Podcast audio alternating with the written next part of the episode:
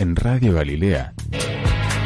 Siempre soy, sos parte de mi ser. Y quiero hacer cosas imposibles,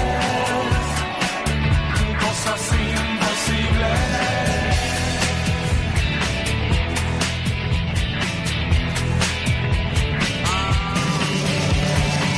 Otro mundo es posible. aunque los corran a palos. Hermoso cantan los viejos, la dignidad los levanta sobre el dolor insurrectos. No nos quedemos callados, que no nos toquen los viejos. En esos ojos cansados hay que encender brillo nuevo aunque nos corran a palos, hay que ir cantando con ellos. La vida vale vivirla, si hay dignidad, compañeros. En ese anciano te miro, en esa anciana me veo. Cruzo la línea del hambre, cruzo la línea de fuego. Bueno, momento de ocuparnos ahora de una temática realmente de mucho interés también y de mucha preocupación que tiene que ver con el nuevo régimen de actualización de jubilaciones y pensiones que va a regir en el país a partir del nuevo proyecto de ley. La pregunta que fuimos a hacerle a Laura Agüero, nuestra compañera en estos temas eh, y amiga de esta casa, a quien le agradecemos nuevamente su presencia, es, bueno, este nuevo régimen de ajustes de movilidad de jubilaciones y pensiones, ¿es conveniente o no? Habitualmente cuando uno trata de leer se encuentra con bastante información técnica, muchas siglas, y bueno, y la verdad es que resulta a veces un poco difícil de comprender. Eh, la pregunta puntual fundamentalmente es, bueno, ¿es conveniente? ¿Van a cobrar más? ¿Van a cobrar mejor? ¿Se van a actualizar mejor eh, las jubilaciones y las pensiones? Eh, ¿O no? Digamos, y las asignaciones o no.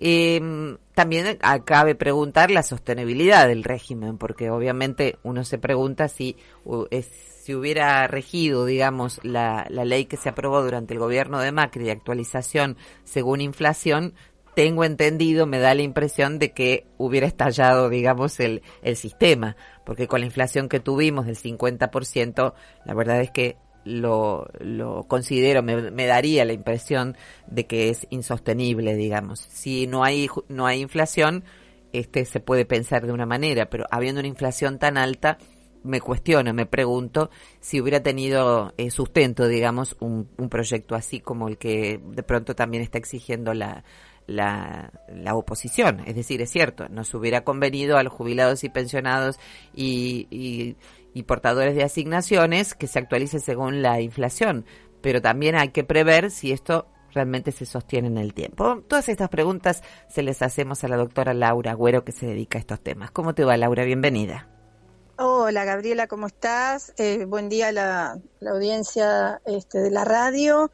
Bueno, eh, la realidad es que este proyecto que está ahora en el Congreso, eh, en primer lugar, responde a la obligación eh, de- del dictado de una ley de movilidad porque este, deviene de la ley 27541, que fue es la, ley de emergencia se- económica que se dictó en el año 2019, en diciembre del año 2019, dentro de las cuales se establecía que la emergencia económica iba a ser hasta junio, luego se prorrogó hasta diciembre, y que terminada la emergencia em- económica, o sea, eh, sobre noviembre y diciembre, era necesario eh, que, saliera o que se estableciera una ley de movilidad y que los eh, aumentos ya no se iban a hacer en los saberes jubilatorios a través de los decretos de necesidad de urgencia con los que se vienen dando los aumentos eh, este año.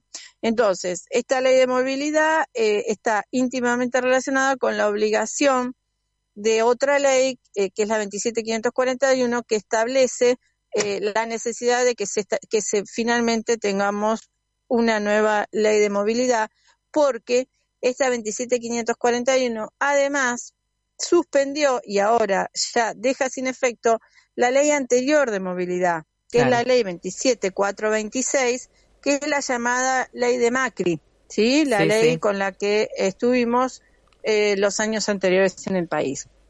Nosotros hemos tenido dos leyes de movilidad en nuestro, en nuestro tiempo, digamos, previsional. La realidad es que la primera que tuvimos fue la ley eh, 26417, que es la que eh, en este momento, este, que estuvo vigente eh, desde el año 2008, ¿sí?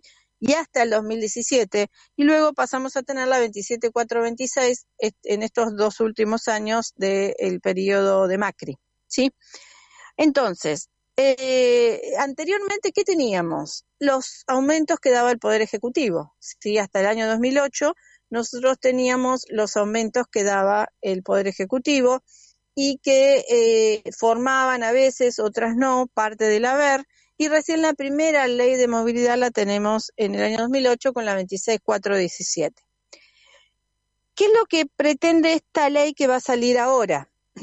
Esta ley que sale ahora, el proyecto y la, y la tendencia, digamos, es más o menos hacer un revival de la 26417, que es la que tuvimos desde el año 2008 hasta el año 2017.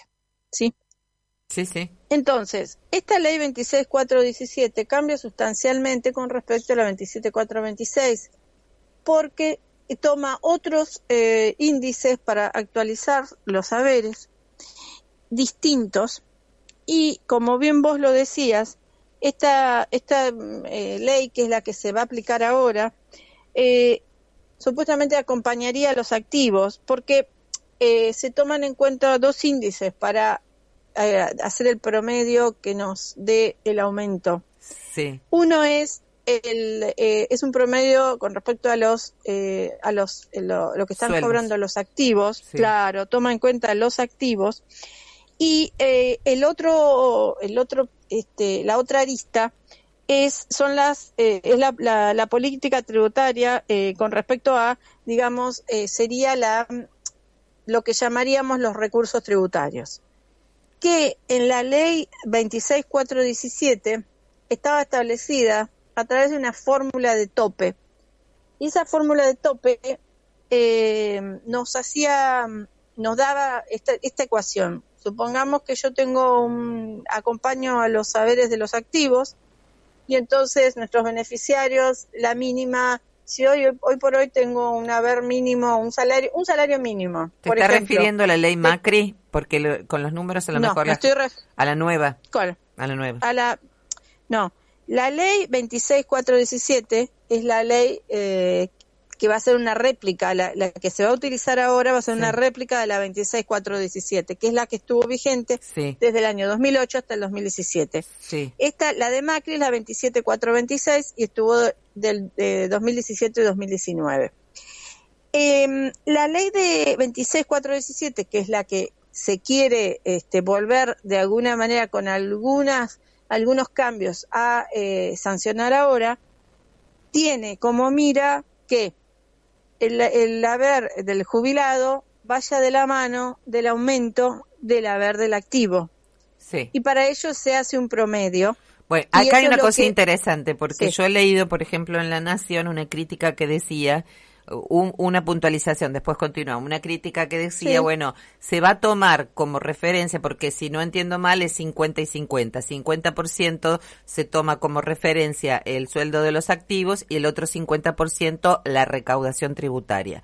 Ahora, yo Sí. pregunto, eh, esta crítica decía, se toma por, por como referencia el sueldo más bajo, decía, y vos estás diciendo un promedio. O sea que si los docentes eh, acordaron en paritarias un aumento del 20, los bomberos un aumento del 10 eh, o del 15, los bancarios un aumento del 30 o el 40, porque siempre acuerdan, Claro. o los camioneros aumentos muy grandes, digamos, lo que se va a tomar como referencia es el más bajo. Lo que vos estás diciendo es no, se toma como referencia un promedio de todas las paritarias.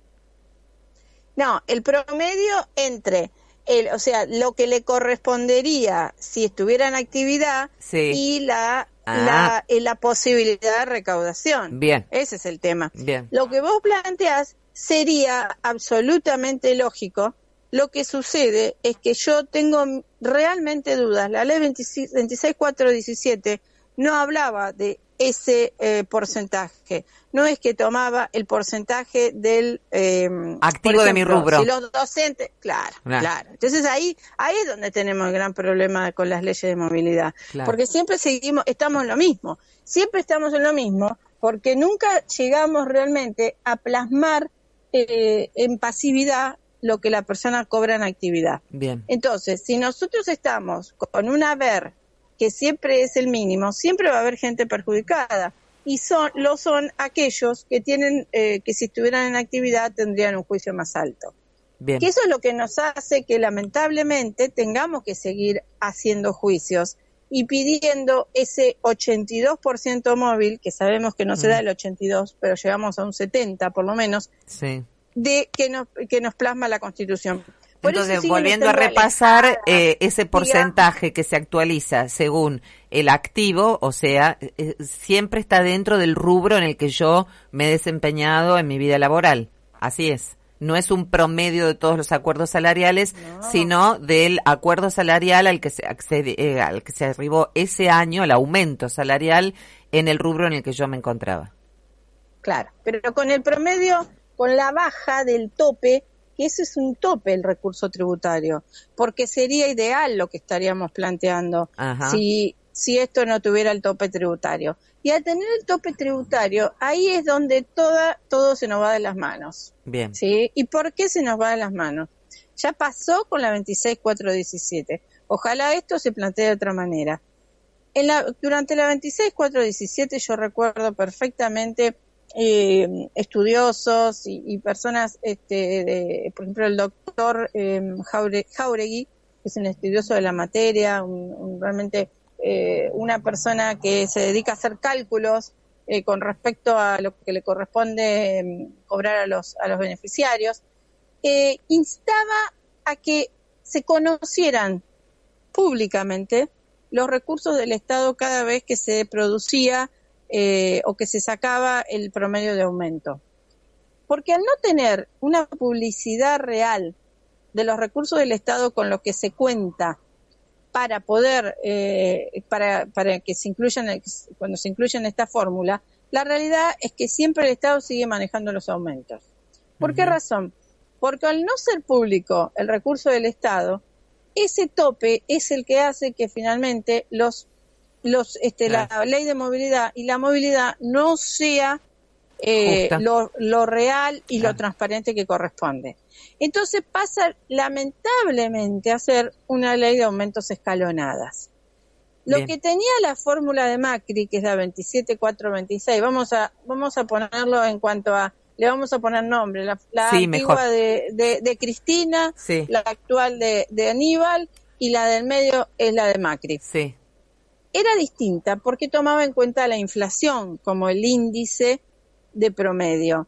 Y si la inflación realmente, eh, si, si el INDEC da números reales de inflación, la realidad es que sí podemos acompañar a los, a los beneficiarios y sí podemos acompañar a los jubilados.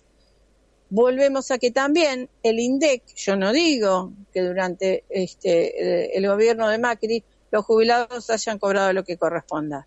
¿Por qué no pasó? La fórmula estaba muy bien, pero el INDEC tampoco es veraz.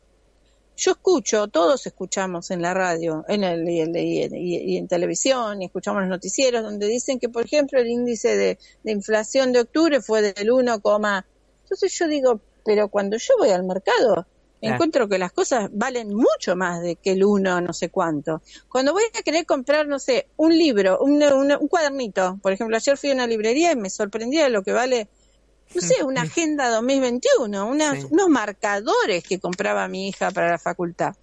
Entonces digo, ¿pero cuánto sale un marcador? Sí, un marcador sale 300 pesos. Entonces, ¿dónde está la... eh, ¿Cómo puede ser que te- hayamos tenido una inflación del 1 y, y pico por ciento? Sí, claro. O sea, Entonces, eso tampoco es verdad, tampoco es veraz. Mientras no tengamos números veraces y números reales, seguimos siempre dentro del mismo engaño. Esa es mi conclusión realmente, este, Gabriela. Sí. Y porque dicen, o sea, esta ley es, es- está, eh, digamos, eh, repitiendo o plasmando la, la 26417 nuevamente, o sea, la de Cristina, ¿no? Sí. El índice, que se, el índice que se usa es RIPTE, que es lo percibido por los trabajadores que se encuentran bajo relación de dependencia. Eh, y que están teniendo eh, aumentos. Aumentos. No es que no los están teniendo, los están teniendo y, y quizás en, en buena forma. Lo que sucede es que con una inflación como la que tenemos y con una pérdida eh, real del valor adquisitivo de la moneda, Sí.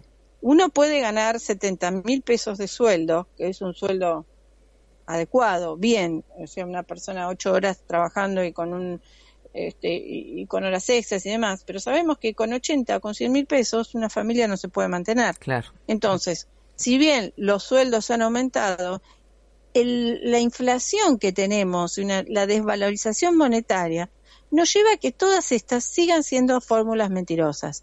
Ellos, eh, he escuchado que están este, vanagloriándose diciendo que durante el gobierno de Macri, con la ley de Macri, se perdió un 19,5%. eh, y que eh, en la época de la, de la ley de Cristina se había ganado un 26%. Bueno, todos esos son, son números. Eh, seguramente va a salir la ley esta, no tengo dudas. Eh, pero mm, ojalá me equivoque, ojalá los recursos tributarios sean publicitados. Seguramente vamos a, verlo de nuevo al doctor Jauregui arremetiendo, pidiendo y, y pidiendo los, este, los reales números, porque además eh, hay algo que, que tanto sucedió tanto con la ley de Macri como con la ley de Cristina y seguramente va a suceder ahora. Em, como nosotros eh, no tenemos la, la total, la realidad de- total no la tenemos, tenemos una sola parte, nos falta eh, la del tope o en el, en el caso del, del gobierno de, de, de Macri nos faltó eh, el índice real de inflación. No podemos eh, declarar la inconstitucionalidad ¿sí? legalmente porque nos faltan Datos. argumentos, Claro. nos faltan datos. Se vive, pero no se puede argumentar. Qué desesperante. No se puede argumentar. Gabriela. ¿Y vos sabés qué es lo grave de todo esto? Que si uno inicia un reajuste de haberes jubilatorio a una persona eh, que se jubila después del año 2008, a los jueces les cuesta mucho declarar la inconstitucionalidad tanto de la 26417 como de la 27426, que son las dos leyes, porque eh, el mismo juez no tiene armas para poder declararla. Claro. Entonces, eh, quedamos imposibilitados de, de reclamar los derechos de nuestros beneficiarios, De demostrar lo que todo el mundo sabe. De demostrar todo lo, lo que todo el mundo Increíble, sabe. ¿no? Porque Es hay, decir, a veces pasa, Sí. lo obvio es lo más difícil de, de demostrar. lo obvio es lo más difícil, pero lo obvio es lo más difícil porque los números no son reales. Claro, sí, sí, se entiende, se entiende claramente, sí. ¿no? Entonces, si nosotros no tenemos números reales, nunca vamos a poder acceder a una Mm. realmente un aumento justificado. Entonces, acá la clave, real. la clave, según lo que vos decís, Laura, sería poder acceder eh, realmente a los datos de la recaudación tributaria. Eso Así sería. es. Bien. En este caso es así. Acceder a esto para tener real conocimiento de cuál es el tope que tiene el, el sueldo del activo. Porque si yo tengo un activo, yo puedo tener un empleado de comercio con ocho horas y yo haber hecho la misma actividad y esa persona estar ganando en este momento 60 mil pesos, entonces yo, yo tengo que poder sacar la cuenta. Si mi amigo que sigue trabajando gana 60, yo tengo que saber que el, el promedio de lo que ganó mi amigo más lo que el Estado eh, utiliza, porque es una recauda, pues son eh, son semestrales, ¿no? Bueno, entonces yo, eh, Juanita, puedo, puedo, tengo que saber Claro. cuánto me va a aumentar Sí, a mí sí, el haber. No, no puede ser una cosa Tan eh, de- complicada, de- tan tan complicada. complicada y de una búsqueda, este, parece una búsqueda del tesoro, Gabriela. Sí, sí, se entiende, se entiende. Sí, sí, y, y- y la verdad es que uno podría saber más o menos cuál sería el enfoque, digamos, constitucional. Bueno, el, el 82% ya es una quimera, pongámosle el 70, digamos, no sé si en otros países funciona esto del 82%, porque está todo el sistema, universalmente está todo el sistema en jaque por otras razones. Sí, Pero bueno, el sete- supuesto. es decir, a ver, en actividad yo ganaba esto, más o menos el 70% es esto. Eh, y uno tendría que tener posibilidades de acceder más o menos a un cálculo. Es muy complejo el cálculo en este momento y la verdad es que lo que se ve es lo que vos decís, que el jubilado no entiende nada, le explican un montón, le hacen un montón de cálculos, pero lo que experimenta es que cada vez puede este, sos- eh, con más dificultad sostener su, su nivel de vida. No podemos tener una mínima de 18 mil, eh, 198 mil pesos. Entonces, eh, Bien. ¿qué va a cambiar? O sea, eh, ojalá me equivoque y los recursos sean muchos y el Estado entonces el promedio sea bueno y, y podamos a partir de, de marzo tener este eh, realmente haberes, un aumento sustancial en los haberes. Pero dudo que esto pase, dudo que esto pase. ¿Sí? Entonces, no es sustentable el sistema, claro, no da los números, no es sustentable porque el sistema tiene baches, se hace agua por todos lados. Entonces, estas fórmulas son unos adornos nada más, unos adornos, eh, y, y simplemente este, yo no puedo escuchar decir que durante que en la fórmula de Cristina los jubilados ganaron un 26,5%. O Bueno, sea, yo sí, eso lo, eh, lo- las referencias que tengo, yo no, no, no era jubilada, pero las referencias que tengo por mis padres y familiares y conocidos es que se logró eh, recuperar bastante el poder adquisitivo de jubilaciones con esa fórmula. O no sé si fue con la fórmula o a qué se le debió, pero que sí fue como, que- sí que fue como engordando la jubilación, que estaban Lo que muy, sí muy es- planchadas. lo que sucede es que sí, se fueron engordando. El, el el punto sería que efectivamente el país sería otro, pero con la inflación que tenemos en este momento, Ajá. con eh, la pérdida de poder adquisitivo absoluta eh, de la que estamos gozando, realmente la recomposición tiene que ser muy grande. Claro. Sí, sí, sí. Sí, sí. ¿En cuánto debería estar una mínima? Yo creo que como mínimo en 40 mil pesos. Laura, muchas gracias por estar con nosotros nuevamente. Ya nos queda Bueno, claro no. a dónde tenemos que poner la mirada. Claro, la mirada está ahí. Ese En es la el- transparencia el- de el los engaño. datos. La transparencia de Es la los datos. transparencia de los datos lo que falta. Y hace que, vuelvo a repetir, este, cualquier beneficiario debería medianamente saber, me refiero más que nada en relación de dependencia, cuánto va a cobrar. Gracias, Laura. Hasta cualquier momento. Nah, gracias a vos. Hasta Chao, luego.